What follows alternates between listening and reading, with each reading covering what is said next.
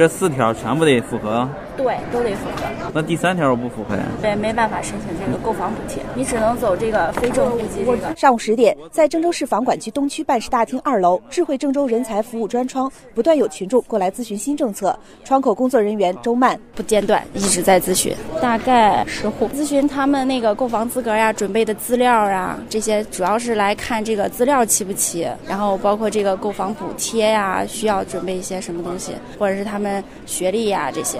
去年毕业一直在郑州工作的金文丽，因为户口一直在黑龙江，购房计划屡屡被搁置。自从郑州发布智慧郑州人才政策，她果断出手购置了一套二手房。最开始本人想是迁户口，然后大概办了有将近三个月的时间，确实迁户口比较麻烦。后来听到这个新政的，就觉得还是这个新政比较好。我觉得是一个很大的福利，因为毕竟咱们除郑州户口之外的这个毕业大学生还是蛮多的。像我们单位啊，就有好多听到这个新政之后，他们就已经产生这个购房意向了，就是挺造福于我们这些大。大学生的觉得挺不错的。